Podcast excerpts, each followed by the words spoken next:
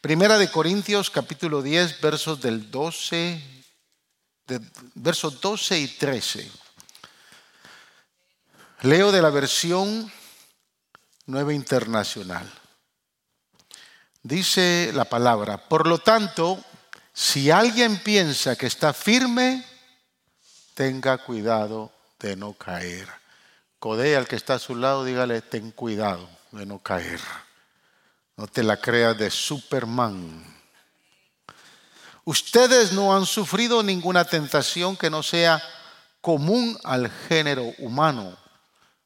Pero, qué lindo lo que dice ahí, Dios es fiel. Dios es fiel.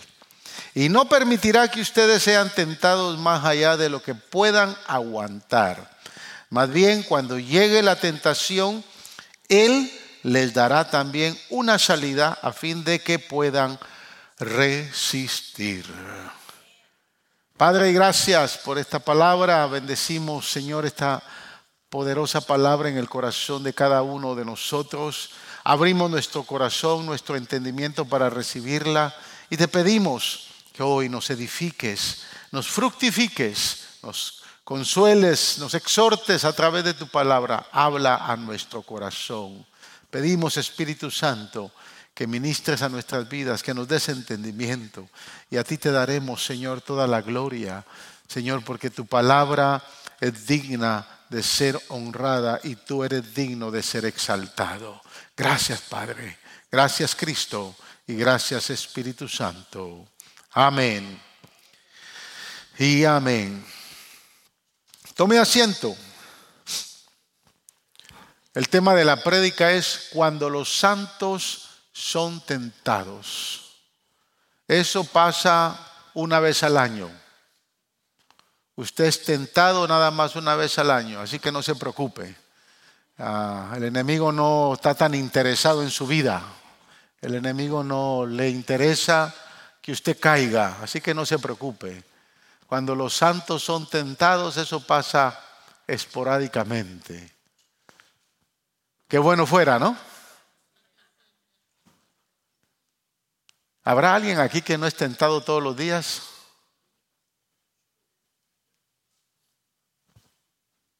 Ahorita va a evaluar si realmente es tentado o no.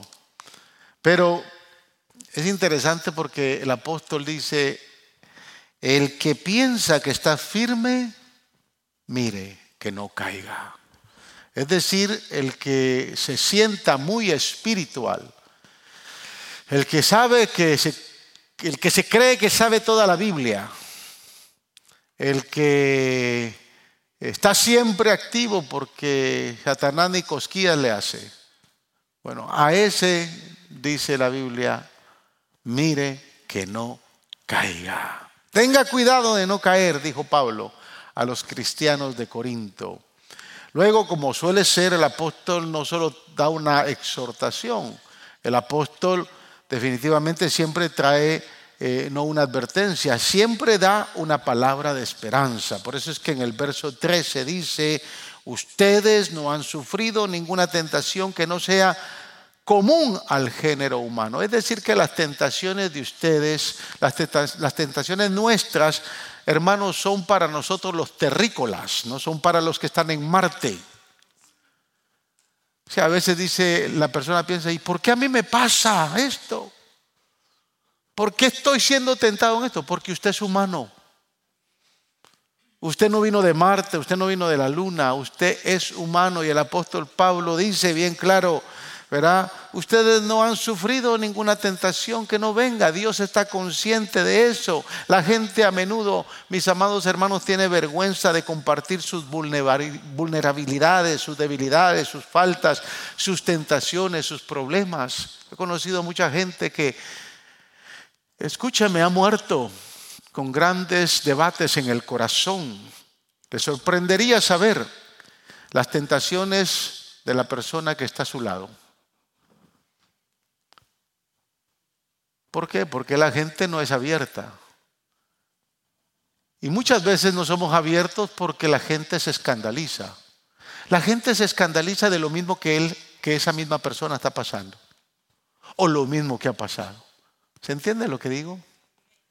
Nos escandalizamos cuando vemos, wow, está siendo tentado con esto. Cuando tal vez usted vivió esa tentación o la vivirá muy pronto. Pablo es bien claro, dice, las tentaciones que sufrimos son al género humano, son para la raza humana, son para todos. ¿verdad? El apóstol dice que son comunes, pero obviamente caer en la tentación es el problema, porque caer en la tentación se convierte en pecado y traerá serias consecuencias, graves consecuencias. Entonces, hermanos, la tentación no solo es común a todos los seres, sino lo que es más importante, fíjese, fue muy visible en la vida de nuestro Señor Jesucristo. Jesús fue tentado siendo humano. Aún el Hijo de Dios no fue exonerado de ser tentado, siendo un hombre perfecto, siendo el Hijo del hombre, siendo divino y siendo humano, 100% humano, Él fue tentado en todo.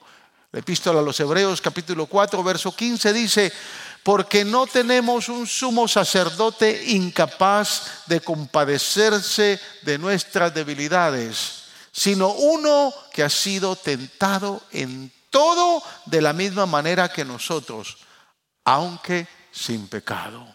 Es decir, que Jesús fue tentado en todo lo que usted y yo somos tentados. En todas las debilidades que de momento podamos vernos confrontados, también Jesús fue tentado en esas debilidades. No se le escapó ninguna.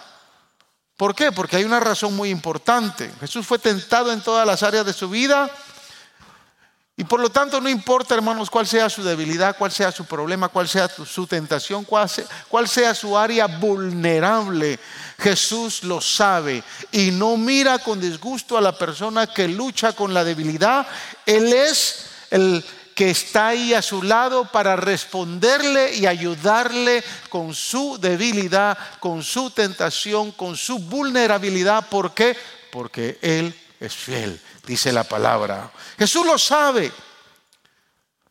Jesús sabe de, las, de la pata que cogíamos. Yo de repente puedo saber de la pata que algunos de ustedes cojean. Y algunos de ustedes pueden saber de la pata que yo cogeo.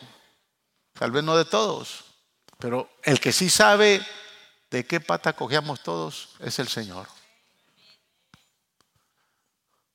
Porque una cosa es que usted ande cojeando por ahí, pero que no caiga. El problema es que caiga. Pero aún si cae, la Biblia dice, si el justo veces, el justo siete veces cae, siete veces el Señor lo levantará, dice el Señor. Amén. ¿Por qué? Porque Jesús nos mira con compasión. Él nos dice, sé por lo que estás pasando. Yo también fui tentado en todo. Mire esta escritura, Hebreos 2, versos 17 y 18. Por eso era preciso que en todo se asemejara a sus hermanos para ser un sumo sacerdote fiel y misericordioso al servicio de Dios, a fin de expiar los pecados del pueblo, por haber sufrido él mismo la tentación Observe, por haber sufrido él mismo la tentación, puede socorrer a los que son tentados. Y esto es interesante, ¿no? Esto es una promesa alentadora. ¿Por qué? Porque Él es fiel.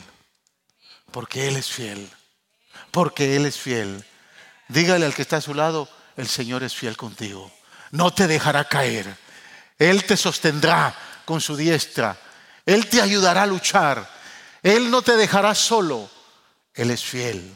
Es decir, que aunque usted y yo seamos débiles, hermanos, Dios promete sostenernos con su mano poderosa para que no caigamos, pero no solo sostenernos, sino nos dará la salida. Juntamente con la tentación, nos va a dar la salida para que no caigamos.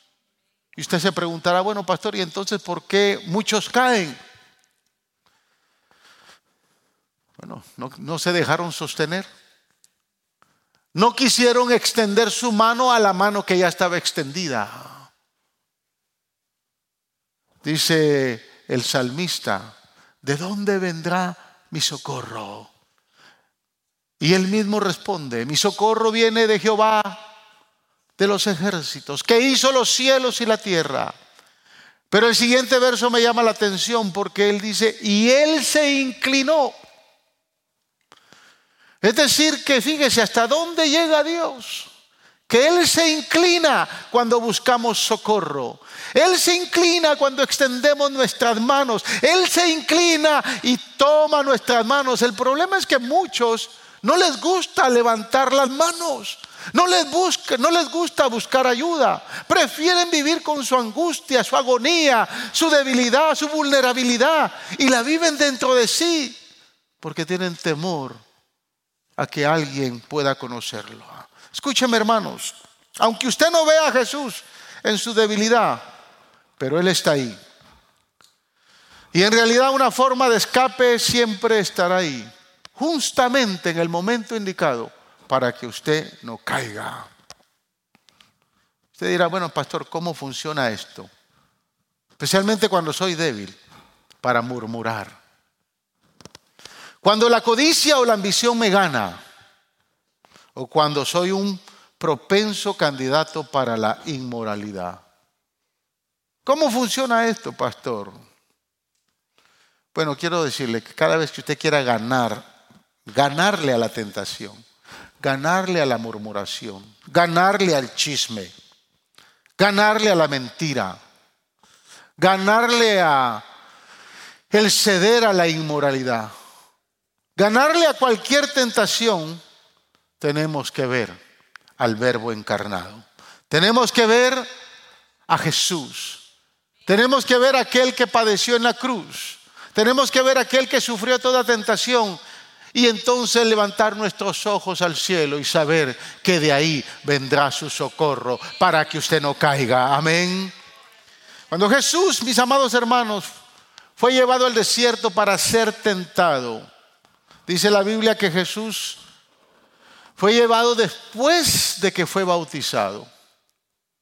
Pero escuche lo importante de las tentaciones que se dieron en la vida de Jesús, porque cuando Jesús es bautizado y es levantado de las aguas, dice la palabra que se escucha una voz audible, una voz fuerte.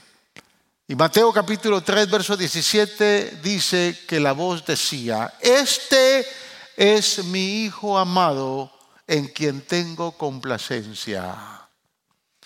Y esa declaración no solamente era para que la gente escuchara, escúcheme, para que la gente pudiera escuchar y entender quién era el Hijo de Dios, sino esta declaración fue dada para que Jesús, el Dios hombre, entendiera y no se olvidara de esas palabras. ¿Por qué le estoy diciendo esto?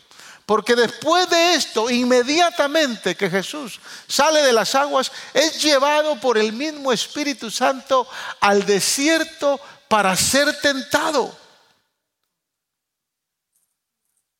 No fue a la semana siguiente, no fue a los dos meses ni al año, no, inmediatamente Jesús sale de ser bautizado y el Espíritu lo toma el mismo día y lo interna en el desierto con, por 40 días para que fuese tentado. La intención del Espíritu Santo para llevarlo al desierto era para que en medio del desierto fuera fortalecido por la misma presencia de Dios, porque ahí le esperaba lo más duro que él iba a confrontar en su ministerio, que fueron las tentaciones. Y de estas tres tentaciones yo quiero que podamos evaluarlas porque cada una de esas tres tentaciones que nosotros observamos en Jesús, lo que está haciendo el enemigo es haciéndole dudar de la declaración que se escuchó cuando él se levantó de las aguas.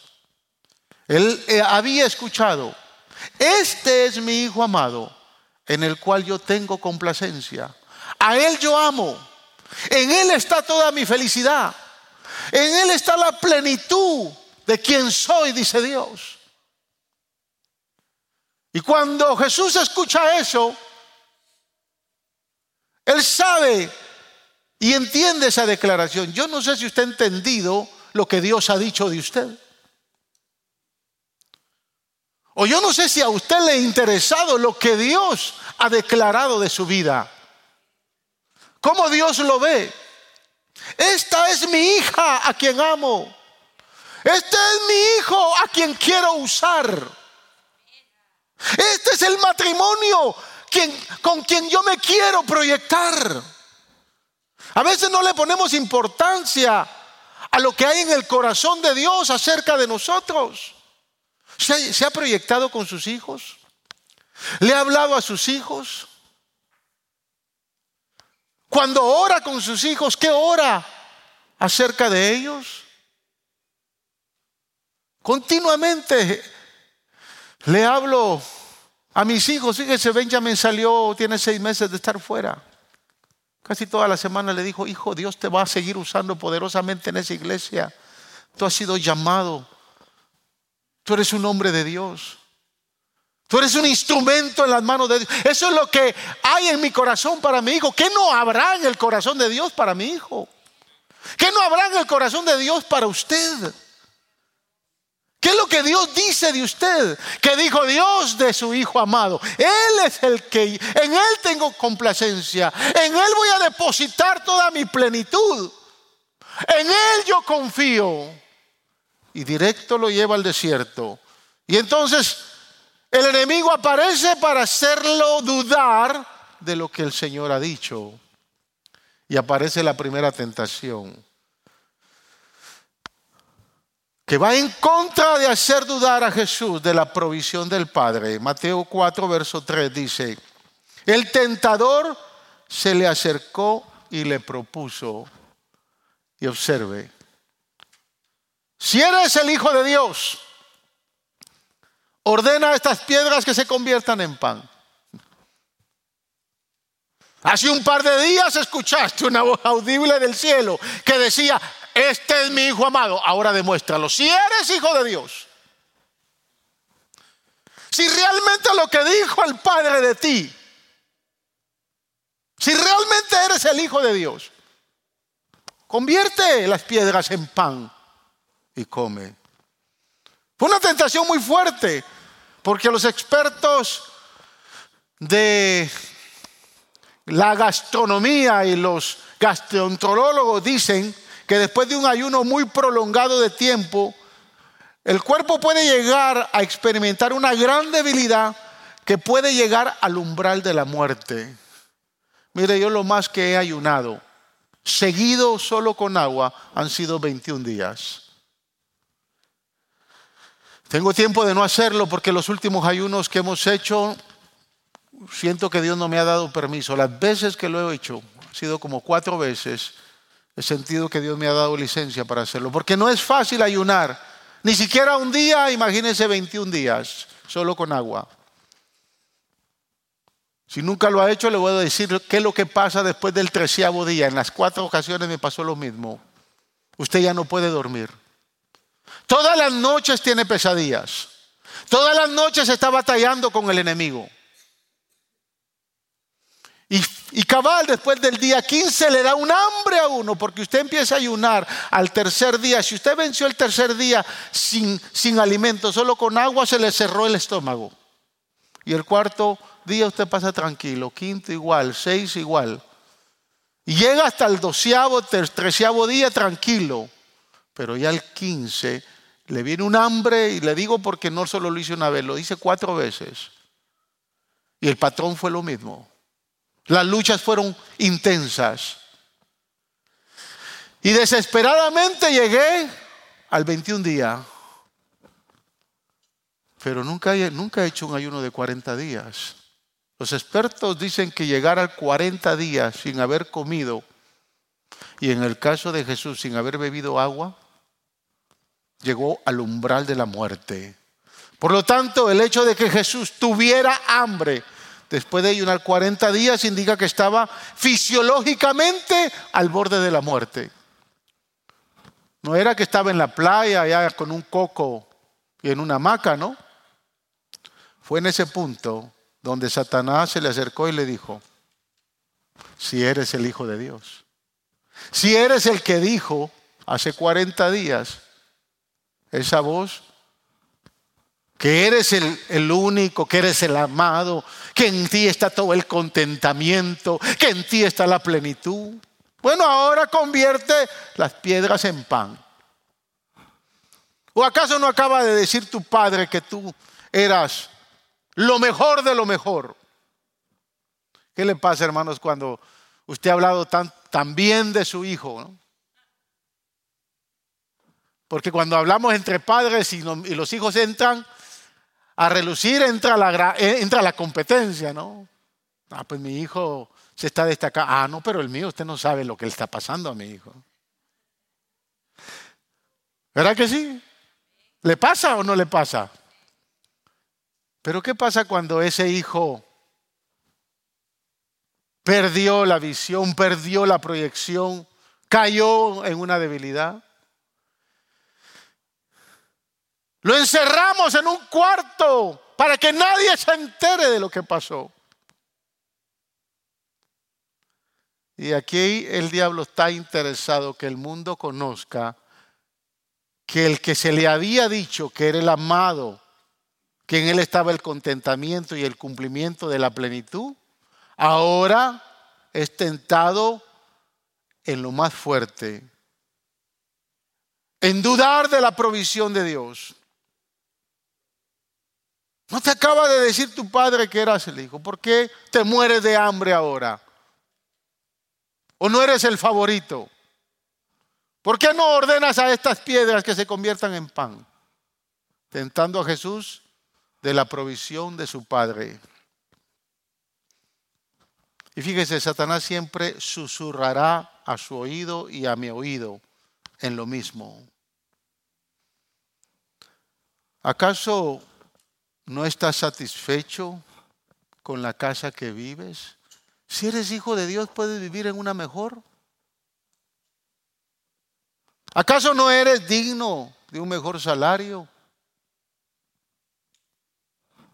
Los mil dólares que ganas. ¿Puedes ganar más? ¿O no eres hijo de Dios?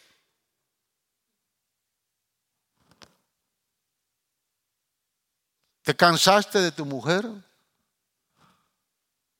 ¿Que necesitas poner tus ojos en otra? Eres hijo de Dios, tienes derecho.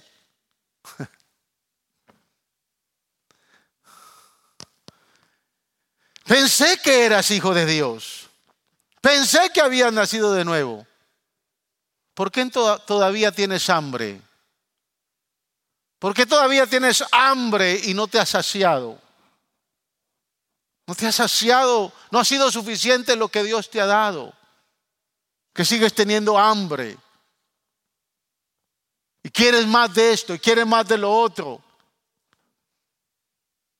porque no estás contento con lo que tienes. Eso quiere decir que el Padre ha fallado. Que lo que ha dicho el Padre de ti es mentira. Necesitas buscar más. Necesitas explorar otras oportunidades. Necesitas acercarte a otras esferas. ¿Qué hizo Jesús? Jesús citó Deuteronomio 8:3 y dijo, escrito está que no solo de pan vivirá el hombre, sino de toda palabra que sale de la boca de Dios. Aleluya. Creo que fue muy audible, aún con tanta debilidad corporal que tenía Jesús. Todavía tuvo fuerzas para decir, escrito está, diablo mentiroso. Porque el hombre no solo vive de lo que come, sino vive de todo lo que sale, de toda palabra que sale de la boca de Dios. ¿Qué sale de la boca de Dios, amados hermanos? ¿Qué sale de la boca de Dios? ¿Acaso no salen sus promesas? ¿Acaso no salen sus propósitos? ¿Acaso no salen sus pactos? ¿Acaso no salen sus mandamientos? Pero muchas veces no son suficientes Como que las promesas de Dios no me son suficientes que quiero todavía más y más. Tengo más hambre de dinero. Tengo más hambre de esto. Tengo más hambre del otro. Jesús la tenía claro. Y dijo, yo soy hijo de Dios. En mí está la plenitud del Padre. En mí hay complacencia. Escúcheme, le voy a decir algo. Jesús no falló no porque era divino. Él está siendo probado 100% humano. Hay un contexto en teología que se conoce como la teofonía del Espíritu, que enseña que Jesús no cayó en pecado no porque era divino y era hijo de Dios. Él no cayó en pecado porque él dependió del Espíritu Santo 100%. Por eso es que usted cuando va y ve los, los escritos de los evangelios, nos vamos a dar cuenta que Jesús nunca lo vemos perdiendo tiempo. Si no lo vemos orando, lo vemos enseñando, lo vemos predicando. Usted no va a ver a Jesús en Facebook ahí. No dice la Biblia que andaba en Facebook, ¿verdad que no? Claro, pastor, si no existía Facebook. Jesús la tenía clara, hermanos. Él tenía que ser fortalecido por el Espíritu para no caer. Lo que sostenía su vida era el Espíritu Santo. Y el Cristo humano dijo, no, yo no dependo con todo el hambre que yo tengo, yo no dependo de lo que voy a comer después de que termine este ayuno. Yo dependo de las promesas, los propósitos, los pactos, los mandamientos y todo lo que Dios sigue declarando a favor de mi vida. De eso yo dependo, dice el Señor. La segunda tentación es en contra de hacernos dudar de la protección del Padre. Verso 6 del capítulo 4 de Mateo dice, si eres el Hijo de Dios, tírate abajo porque escrito está que ordenará que sus ángeles te sostengan en sus manos para que no tropieces con piedra. Recuérdense que en cada tentación le vuelve a mencionar si eres hijo de Dios. ¿Por qué? Porque había escuchado al Padre decir, este es mi hijo amado. Entonces el diablo lo lleva a Jerusalén. Aquellos que han ido a Jerusalén y los que van a ir ahora conmigo desde el monte de los olivos, les voy a enseñar cuál es el pináculo, a donde fue llevado Jesús y donde es tentado para que se tire y que los ángeles lo recojan. Si eres hijo de Dios, échate abajo. Después de todo, el Salmo 91, 91, dice que a sus ángeles mandará cerca de ti y te sostendrá para que no tropieces con tu pie en piedra. Salmo 91, pero también lo habla Mateo capítulo 4, verso 6. En otras palabras, Satanás está diciendo, salta Da un salto de fe. ¿O tienes miedo que tu padre no te va a proteger? Salta y mira cómo el padre va a venir a socorrerte. Y mire, hermano, Satanás puede citar las escrituras, pero deliberadamente él omitió algo muy importante acá. Y es a veces que nosotros, por no conocer la escritura, omitimos. Yo tengo que, yo, no voy a terminar este mensaje. Usted lo va a escuchar en, en el podcast después, porque a las diez y media voy a predicarlo completo. Pero Salmo 91, 11 dice, a sus ángeles mandará acerca de ti para que te guarden en todos sus caminos. Escuche la tentación. Tírate, Él va a mandar a tus ángeles. Sí, estaba escrito eso.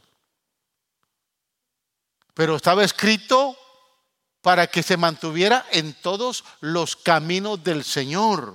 A sus ángeles mandará acerca de ti para que te guarden en todos sus caminos, los caminos del Señor y no los caminos nuestros. ¿Se entiende esto?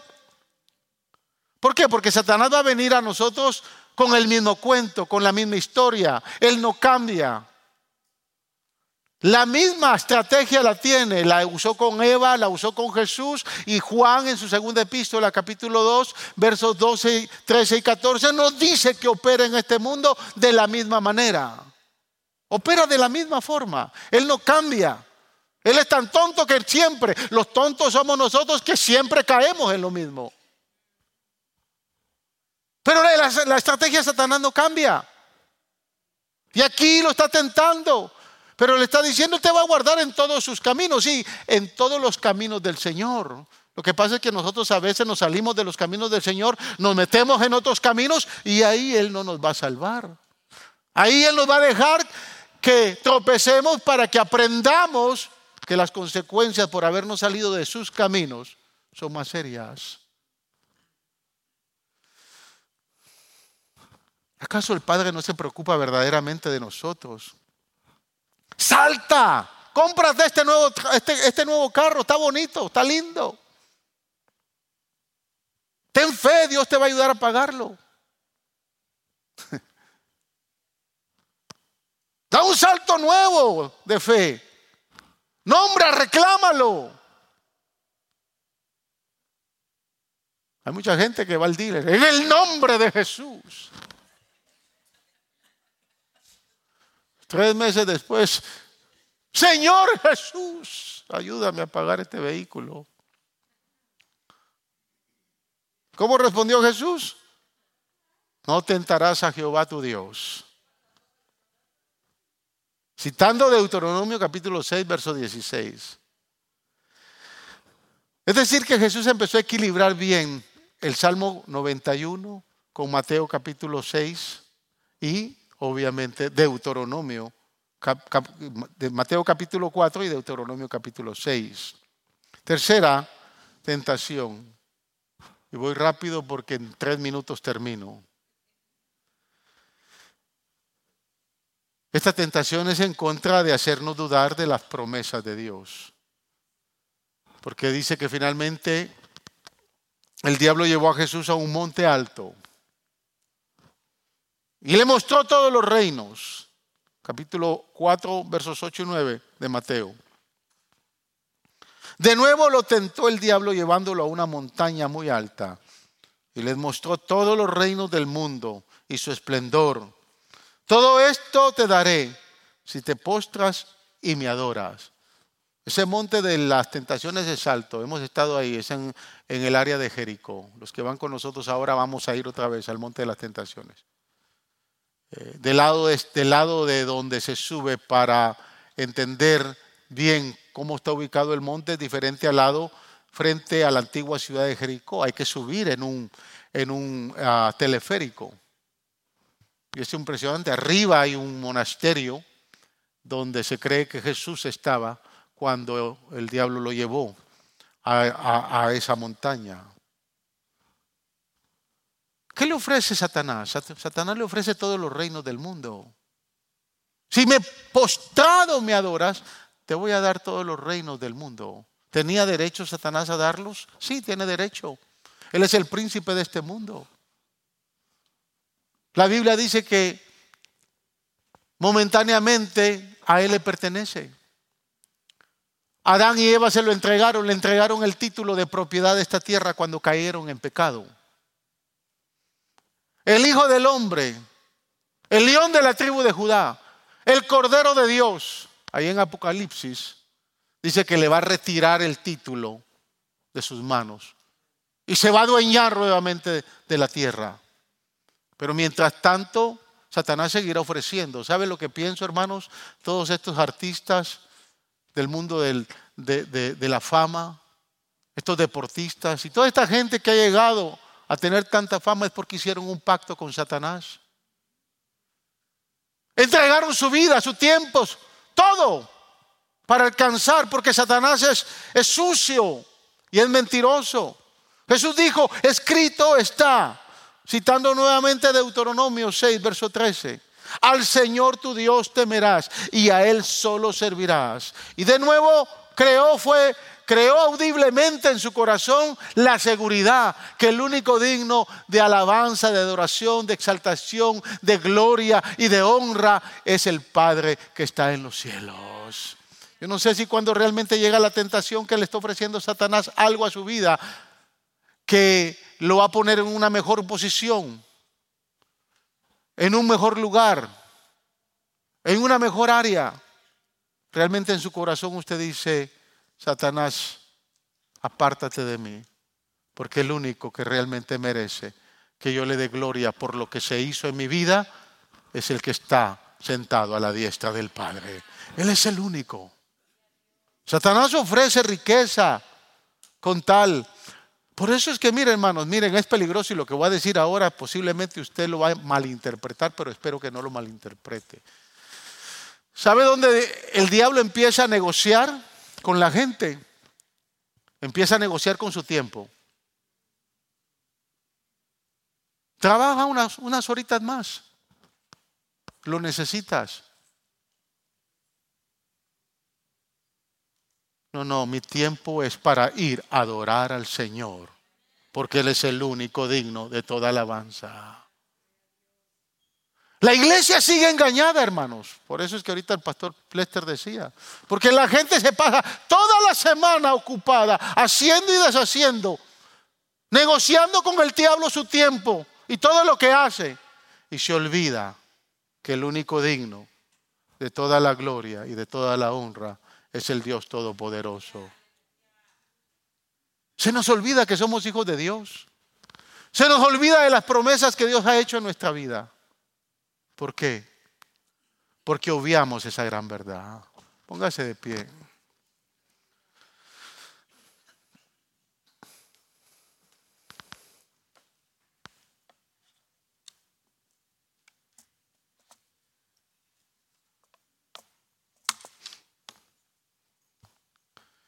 Fíjese, le doy gracias a Dios ahora que fuimos a Nueva York. Eh, fuimos con el grupo y pasamos por, por Lexington. algunos de los hermanos que iban conmigo les dije, miren, esta calle que va hasta el norte de Manhattan es una calle llena de rascacielos, donde los millonarios más fuertes tienen sus, tienen sus apartamentos, porque habíamos salido del Empire State Building ahí estaban todos los doormans bien uniformaditos. Y le digo yo a algunos de ellos, miren, ¿saben cuánto ganan esta gente acá? Ganan mucha plata. Todos esos doormen están en toda el área de Lexington y Park Avenue, donde están los edificios de los millonarios. Cuando nos casamos con Linda, Linda trabajaba con una millonaria y esa señora era ciega. Y cuando nos casamos le preguntó a Linda, Linda, ¿en qué trabaja José? Yo era un obrero, operador de máquinas, ganaba 5 dólares la hora. Y ella le dice, pero yo lo puedo conectar para que sea un doorman, ahí en uno de los edificios del Lexington Avenue. Claro, en aquel entonces empezaban pagando 32 dólares la hora. Mire qué linda tentación. ¿Por qué tentación, pastor? Porque había que trabajar de noche y había que trabajar los domingos. Yo estaba recién casado. Yo necesitaba, yo ganaba 5 pesos la hora.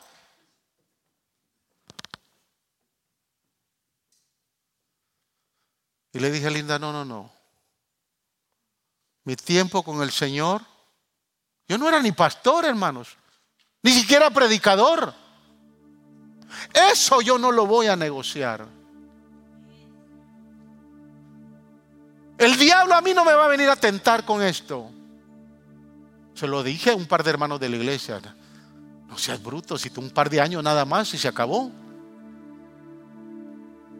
Ahí estuviera de dormen. Tal vez ganando mucha plata pero no estuviera aquí predicándole a usted. No negocie lo que le pertenece al Señor si quiere seguir honrando al Rey de Reyes y Señor de Señores.